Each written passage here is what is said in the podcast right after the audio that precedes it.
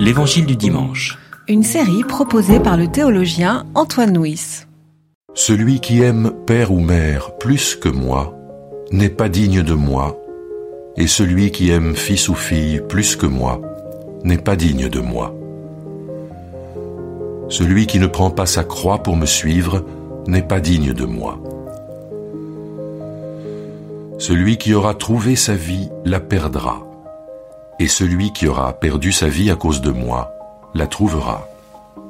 Qui vous accueille m'accueille, et qui m'accueille accueille celui qui m'a envoyé. Qui accueille un prophète en sa qualité de prophète obtiendra une récompense de prophète, et qui accueille un juste en sa qualité de juste obtiendra une récompense de juste. Quiconque donnera à boire, ne serait-ce qu'une coupe d'eau fraîche à l'un de ses petits en sa qualité de disciple. Amen, je vous le dis, il ne perdra jamais sa récompense.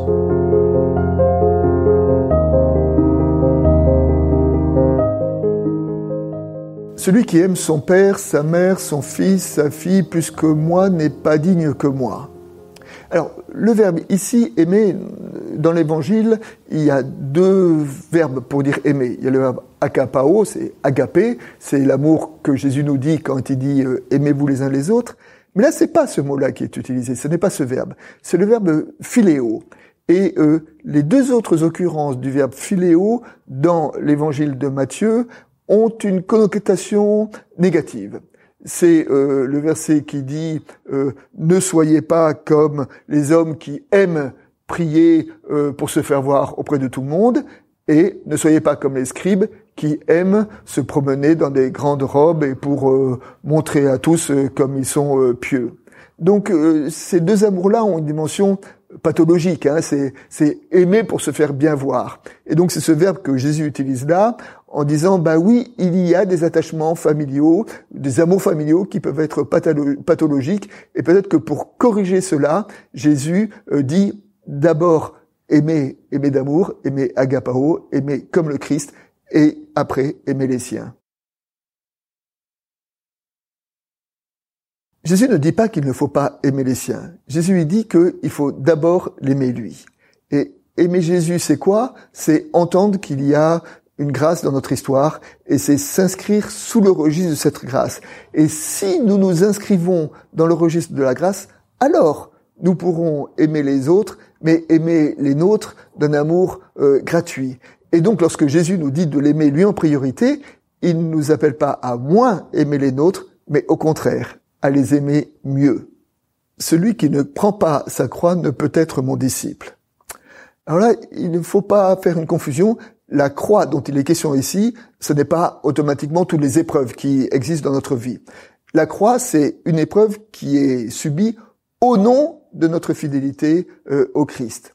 Et donc ce que Jésus nous dit là, il ne cultive pas une espèce de dolorisme en disant plus je souffre, plus je suis euh, près de Dieu. Il nous invite à, à, entendre que, que parfois le chemin du disciple passe par euh, certains renoncements et passe même peut-être parfois par certaines oppositions, comme nous le voyons dans, notre récit. Et du coup, ce verset nous interroge, si jamais notre foi ne suscite euh, aucune euh, résistance, euh, est-ce que nous sommes toujours les disciples du crucifié? Celui qui ne prend pas sa croix ne peut être mon disciple. Alors là, il ne faut pas faire une confusion la croix dont il est question ici, ce n'est pas automatiquement toutes les épreuves qui existent dans notre vie. La croix, c'est une épreuve qui est subie au nom de notre fidélité euh, au Christ. Et donc ce que Jésus nous dit là, il ne cultive pas une espèce de dolorisme en disant plus je souffre, plus je suis euh, près de Dieu. Il nous invite à, à, entendre que, que parfois le chemin du disciple passe par euh, certains renoncements et passe même peut-être parfois par certaines oppositions, comme nous le voyons dans, dans notre récit. Et du coup, ce verset nous interroge, si jamais notre foi ne suscite euh, aucune euh, résistance, euh, est-ce que nous sommes toujours les disciples du crucifié?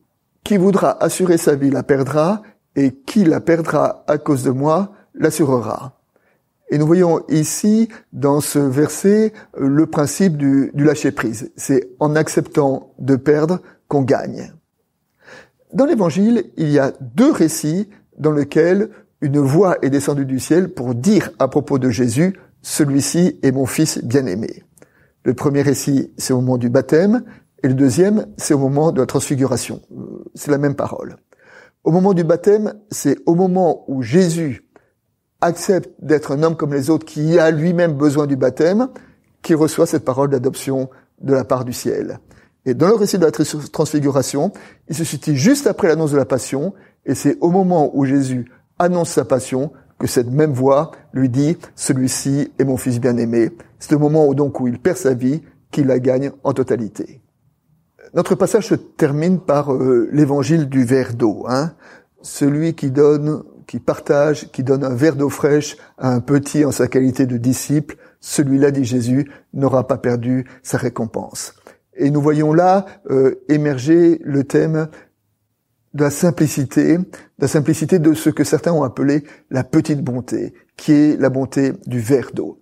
Ça rappelle que dans l'hymne à l'amour de la première épître aux Corinthiens, euh, Paul nous dit, ce n'est pas ceux qui livrent leur corps aux, flammes, ce n'est pas ceux qui partagent tous leurs biens, euh, qui vivent l'amour.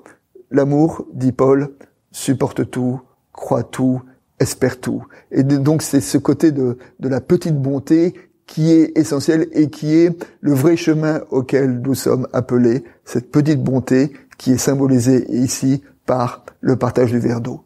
Voilà ce à quoi nous sommes appelés. Qui voudra assurer sa vie la perdra, et qui la perdra à cause de moi l'assurera. Et nous voyons ici, dans ce verset, le principe du, lâcher-prise. C'est en acceptant de perdre qu'on gagne.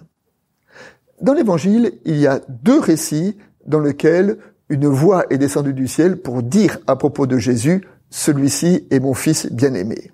Le premier récit, c'est au moment du baptême, et le deuxième, c'est au moment de la transfiguration. C'est la même parole. Au moment du baptême, c'est au moment où Jésus accepte d'être un homme comme les autres, qui a lui-même besoin du baptême, qui reçoit cette parole d'adoption de la part du ciel. Et dans le récit de la transfiguration, il se situe juste après l'annonce de la passion, et c'est au moment où Jésus annonce sa passion que cette même voix lui dit celui-ci est mon fils bien-aimé. C'est le moment où donc où il perd sa vie qu'il la gagne en totalité.